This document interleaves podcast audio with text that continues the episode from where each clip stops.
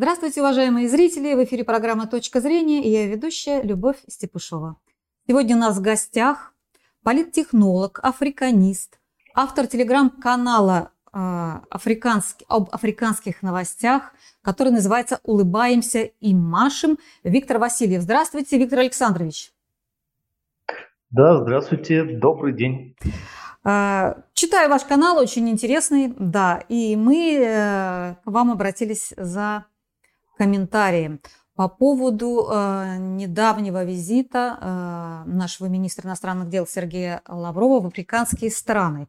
Вот он посетил с 23 по 26 января Южноафриканскую республику, Исватини, бывший Свазиленд, это, как понимаю, там, да, в, в Южной Африке тоже, да? Да. Государство. Анголу, это португалоязычная бывшая колония, да? Эритрея, Эритрею, это африканского рога страна, да?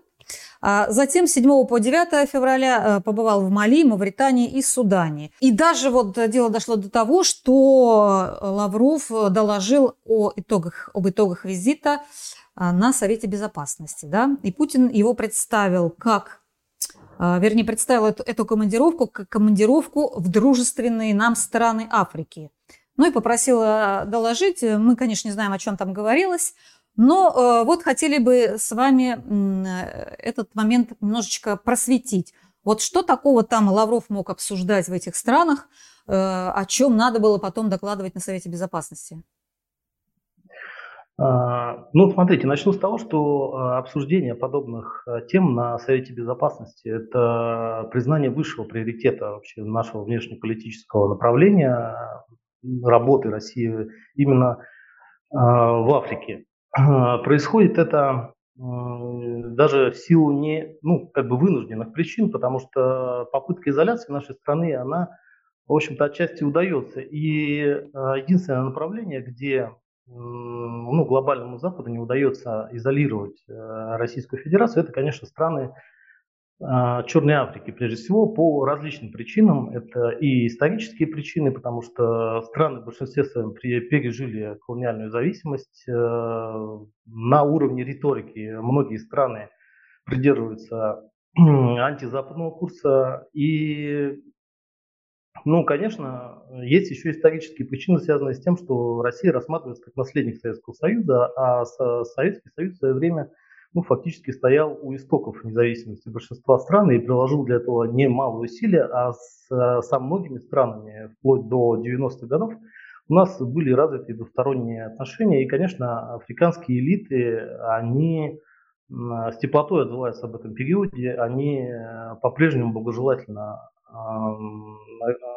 расположены да, к России. И что самое важное, то есть они не боятся западных санкций, потому что ряд стран, ну, в том числе, которые вы перечислили, и Судан прежде всего, и Мавритания, и Эритрея, то есть эти страны на протяжении долгих лет уже находятся в санкционных режимах, ну, то есть под определенным давлением санкционным и со стороны США, и со стороны других европейских стран. И, в принципе, ну, их ну, очередными какими-то санкциями их уже не испугаешь. Вот, и в этом плане они, конечно, не боятся сближения с Россией. Это мы видим и по а, голосованию на Генеральной Ассамблее ООН, то есть э, различные инициативы антироссийского характера не были поддержаны в большинстве своем африканскими странами. Не, не только а, такими, как Мавритания, например, да, или Эритрея и Судан, но и вполне развитыми странами.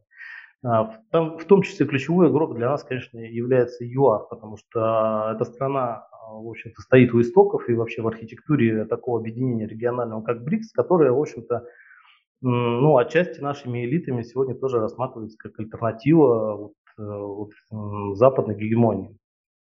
Ну, как-то так, если кратко. То есть э, главная цель была, э, была э, посмотреть, как эти страны будут поддерживать на политической арене все же, да, Россию, э, потому что предстоят, вероятно, большие перемены в международной конфигурации и так далее, все это. Как вот эти страны э, обеспечить политическую поддержку в связи со, со спецоперацией вот на Украине, чтобы эти страны, ну, нас поддержали хотя бы, да, э, и хотя бы не голосовали против, потому что это важный момент для нас. Так я понимаю. Ну, на, на, на, ну, на самом деле немножко все глубже. Почему? Потому что сам, э, сам факт присоединения в состав ДНР, Запорожской, Херсонской областей, он, в общем-то, был, ну, если смотреть, да, вот э, саму речь нашего лидера, да, Владимира Путина, то есть там было зафиксировано две основных линии. Это трагедия распада СССР и э, вторая линия это анти, э, антиколониализм, то есть э, борьба э, суверенных государств на право э, самостоятельного выбора пути развития. И это борьба с мировой гегемонией в лице западных стран. Вот, то есть э, наша ну, то есть надо рассматривать наше противостояние на Украине в контексте более глобальном. А, и это совершенно правильный выбор нашей внешней политики, э, совершенно правильная расстановка акцентов, что э, здесь речь идет не только о национальных интересах э, России, но и о национальных интересах большинства стран третьего мира, которые так или иначе находятся в сырьевой, финансовой, культурной зависимости от э, западных стран, но тем не менее э, имеет амбиции, имеет э, историческое право на то, чтобы жить самостоятельно. И вот этот союз достаточно мощных, э, может быть действительно подвергнувшись, подвергнувшихся давлению, и в том числе вооруженной экспансии европейских государств, стран, вот этот союз, он э, может, конечно, э, таких озлобленных, да, может быть, отчасти стран, он может оформиться в такой сильный действительно кулак под началом, под э, политическим лидерством России. И, э, конечно, тут поездка Лаврова и все вот эти наши взаимоотношения с африканскими странами, они э, имеют, конечно, в первую очередь политическую выгоду. Там уже идет э, вторым фоном, то есть экономические какие-то проекты и взаимные, взаимные выгоды, может быть, к сожалению, а может быть, к счастью. И вот предстоящий эм, форум Россия-Африка, э, он, скорее всего, станет, и он вообще он так задумывается, я думаю, и, скорее всего, будет реализован как внешнеполитический э, прорыв России. Да? То есть я э, надеюсь, что его посетят большинство, большинство э, руководящих, ну, то есть это, это либо лидеры, да, либо это премьер-министры, то есть большинство лидеров африканских стран его посетят, несмотря на масштабную работу, которую ведут Соединенные Штаты в то же время, да, то есть э, ну, всячески отговаривая африканские элиты от сотрудничества с Россией. То есть на кону достаточно большие ставки для э, африканских стран, и я надеюсь, вот они, в отличие от наших э, партнеров даже по ОДКБ и по другим объединениям, они, конечно, гораздо более искренние и гораздо более последовательные наши союзники, несмотря на то, что, казалось бы, мы э, это совершенно разные континенты, разные интересы и так далее. Ну, там еще и до сих пор наши люди э, у власти находятся, да, в той же Анголе, например, я знаю, там партия МПЛА, да, труда, это вот и учились они в Советском Союзе, да, и, в общем, очень хорошо к нам относятся. А, в ЮАР не знаю как, но думаю, что везде где-то есть, потому что Советский Союз много обучал африканских студентов, и они там у власти сохранились, в отличие, вот, например, от Восточной Европы, которые, элиты, которые полностью заменены. А, вот э, два интересных момента. В этот раз э, в ЮАР там было проведены военные учения да, вместе с китайцами или с иранцами, по-моему, да. А, адмирал Горшков туда, наш э, флагман, который несет ядерное оружие, туда при, прибыл, и там были, были учения. Американцы там что-то попробовали э, выразить недовольство, но э, Южная Африка осадила их, это наше дело, там сказали, не суйтесь. И второй момент – это вот база в Судане. Да? Все же э, по информации некоторых источников, эта база будет все же открыта. То есть ставка ставится на то, что Россия будет обеспечивать безопасность африканских стран. Почему они на это идут? Э, то же самое, можно сказать, вот э, о странах э, Черной Африки, это Центральноафриканская республика, Мали, Буркина-Фасо, да, там здесь, там вообще наши инструктора, да, частные военные компании там находятся и очень успешно противостоят вот этим исламистским движениям. А вот э, насколько это, этот зонтик, который мы сейчас как бы снова покрываем Африку, он был, когда во время был Советский Союз, достаточно сильно. Вот сейчас мы как-то эту безопасность туда возвращаемся. Какие страны заинтересованы в этом зонтике? Вот Судан, например, э, ну, он под санкциями, но ну, влияние, мне кажется, этих санкций сильно. Вот почему Судан согласился на эту военную базу? Что, что ему э, так не нравится в американцах, допустим? А, смотрите, ну, вопрос понятен, но ответ не будет столь однозначен, потому что ну, в каждой стране ситуация разная, то есть совершенно разная. То есть это Африка ну, совершенно отличается от а, ситуации там 60-х, 70-х, даже 2000-х годов. А, ну, действительно, мы, может быть, нащупали такой наиболее интересный и общий для нас срез, да, это сфера безопасности, и подчеркну, что наши внешнеполитические успехи, они связаны прежде всего с экспортом э, кейса безопасности. И он в основном э, на частной основе происходит. Да? То есть это всем известная петербургская компания реализует э, ну, эти кейсы, то есть это и политконсалтинг, и охрана первых лиц государства, и действительно борьба с джихадистами на местах. То есть наше присутствие наших военных э, специалистов и инструкторов. Вот. И э, ну, это очень показательно, потому что государство долгие годы, и ну, может быть сейчас будет ситуация меняться, но государство дол- долгие годы закрывало глаза, в общем-то, на Африку. Африка всегда была второстепенным, третьестепенным направлением, хотя там, в общем-то, э, решались, ну, ну, не побоюсь сказать, судьбы мира. Да? То есть та же ситуация вокруг Ливии и э, показательная казнь Каддафи, она, конечно, была звонком для нашей российской элиты и, в общем-то, диагнозом, да, диагнозом того, что такие агрессивные действия будут продолжены, и рано или поздно они будут э, направлены против нас, что сейчас происходит на территории Украины. Вот, и если бы мы были активны в свое время, более активны в той же Ливии, да, не допустили бы а, уничтожения Каддафи, да, уничтожения целой страны, если, то у нас бы не было Украины. Если бы мы были более активны в Ливии даже год-два назад, то не повторилась бы вот эта ситуация с поставками активными вооружения на Украину сейчас. То есть э, вот эта игра на опережение, она ну, должна так или иначе реализовываться. И не только на Ближневосточном фронте, да, то есть, э, когда мы говорим о Сирии, ну и, и на африканском направлении. Вот, к счастью или к сожалению, оно сейчас реализуется частными ресурсами. Государство, э, ну, если вы заметите последний визит Лаврова, это, в общем-то, те локации, в которых так или иначе активно действуют или присутствуют э, наши военные инструктора. Да? Ну, в западной прессе их э, принято называть ЧВК Вагнер. Это Мали, это Судан. Вот, Судан вообще, можно сказать, стал первой африканской страной, где, ну, с которой, в общем-то, и начались, э, если, я не ошибаюсь, еще с 2016 года успехи нашей частной военной организации и вообще частных наших компаний. А, и, собственно, уже с Судана потом пошла экспансия на Центральную Африканскую Республику и по другим направлениям. Но а, вот эта база, а, которая имеет ключевое значение, и, в том числе и в военном плане, она, ну, речь о ней уже идет ну, долгие годы. То есть уже в шутку я с э, друзьями, мы ее называем база Шрёдингера. То есть она есть, а в то же время ее и нету. И ну, то, что договор подписан еще в 2019 году, и он ждет своей ратификации, с тех пор уже ну, прошло два государственных переворота. Ну, у нас наш, скажем так, близкий к нам лидер, он уже был сменен Амар Аль-Башир, э, потом произошла смена власти э, гражданского правительства, сейчас там военные власти. Э, вот, то есть ситуация там достаточно сложная, много игроков, часть игроков ну, являются откровенными противниками России, часть нейтральными или, может быть, лояльными в какой-то мере, такие как Египет, например. Вот. Будет ли все-таки реализована эта инициатива, будет ли там построена даже, это не база, а пункт материально-технического обеспечения ВМС. Это ну, большой вопрос, на мой взгляд.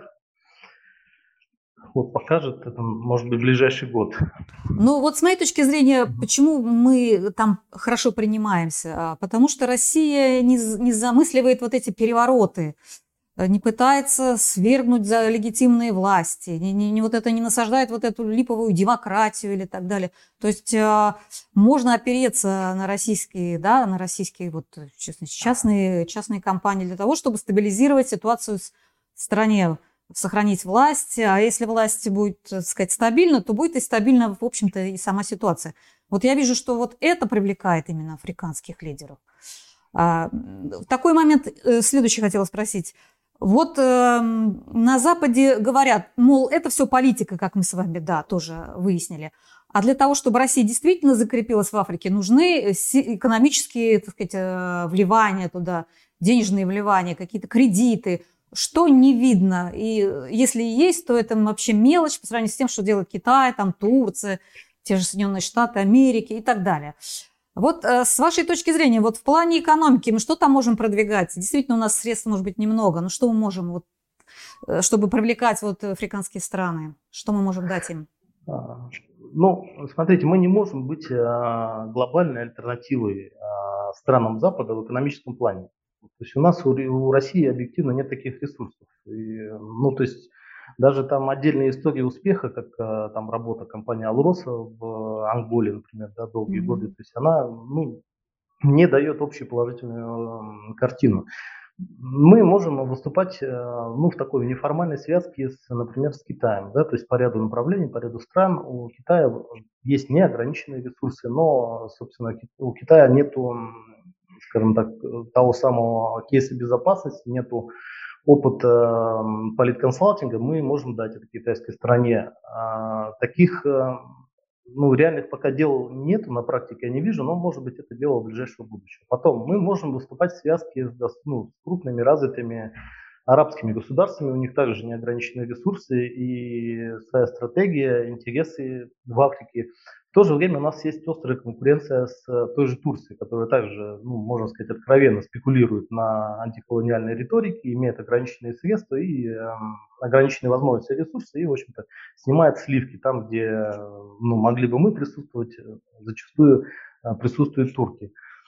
Вот, поэтому э, Какая сложится конфигурация, покажет в ближайшее время. Вот. Но что касается вашего замечания, хотел бы еще отметить, да, что э, угу. мы несем стабильность да, в африканские регионы. Надо, надо э, понимать, что у Советского Союза, в принципе, в опыте, в опыте, да, то есть работы Советского Союза были, конечно, и была ставка и на деструктивные леворадикальные движения, и как раз-таки госперевороты, и вооруженные путчи, там это все был инструментарий как раз Советского Союза. У нас российская сторона к таким вещам не прибегает по одной простой причине, потому что у нас э, не осталось тех компетенций, не сохранилось, к сожалению.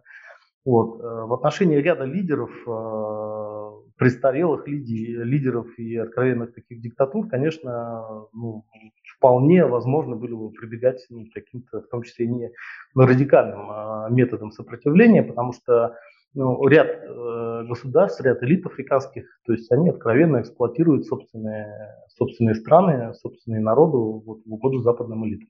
А, Все же, вот, например, в Анголе обсуждался вот э, там, а, что мы запустили спутник и в космическое пространство, да, вот э, там Ангола вышла вдруг. А, вот это мы же можем предлагать им? Вот ЮАР и Ангола – это самые ну, такие сильные стороны Африки, да, Э, быстро развивающиеся, которым можно предлагать, предлагать вот эти высокие технологии, которые мы обладаем, тот, тот же мирный атом э, и так далее. Вот это интересует их, космос, мирный атом, или там все еще, там сказать, э, с дубинками бегают. Им главное там, я не знаю, спасти свою шкуру от, от соседа.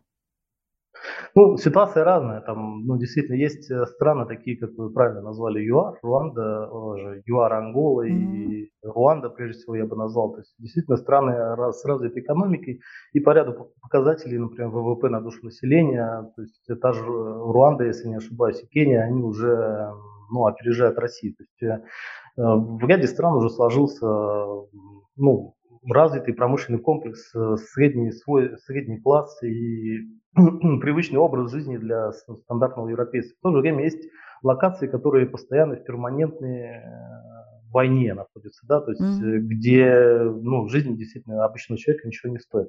Ситуация очень разная, и э, ну, вот вы обозначили мирный атом, это, конечно, отдельная стратегия. Росатом, насколько я понимаю, работает в Африке активно, работает самостоятельно работает, э, имеет собственную стратегию. В Египте большой проект, то есть есть э, соглашение, уже первые шаги, там порядка 10 уже стран, с которыми налажены контакты Росатома. То есть это, да, это действительно перспектива, и здесь мы... Можем. Ну, да, можем. Ну, единственная атомная станция, которая в Африке присутствует, она находится в ЮАР, э, если не ошибаюсь, с 80-х годов еще работает и эксплуатирует, помогает в ее эксплуатации mm-hmm. французские и британские специалисты.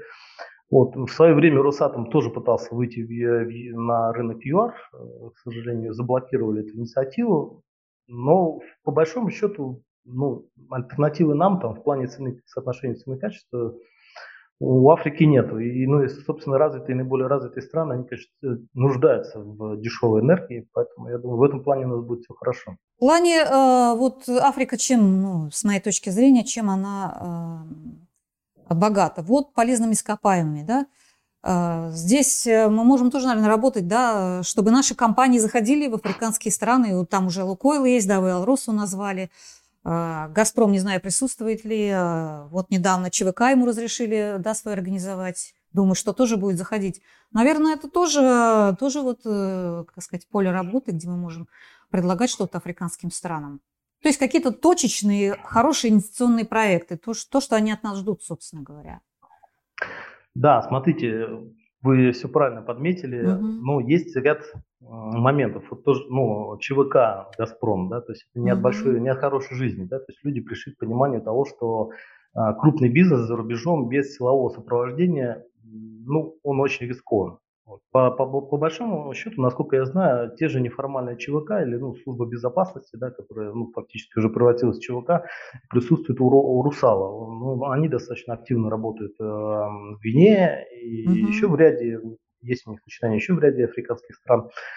А, это, ну, это один момент, да, то есть э, силовой блок должен быть у таких, эм, силовое, силовое крыло должно быть у таких э, крупных э, бизнес-инициатив. Второй момент – это, конечно, работа с обществом. Это гуманитарные инициативы, они могут быть, может быть, а, не приносят такого явного результата, но они абсолютно необходимы, потому что любой, как сказать, эм, репутация в обществе любого бизнеса, она очень значима. То есть если э, крупная компания не реализует какие-то гуманитарные инициативы, там, не знаю, образовательные инициативы, mm-hmm. помощь э, медицинским учреждениям, там, банальная раздача каких-то продуктов первой необходимости, то есть это, задача, ну, это бизнес-структура обречена на неудачу. Вот, это надо иметь в виду, и к этому россияне... По-моему, делается компании, это, делается да, у нас.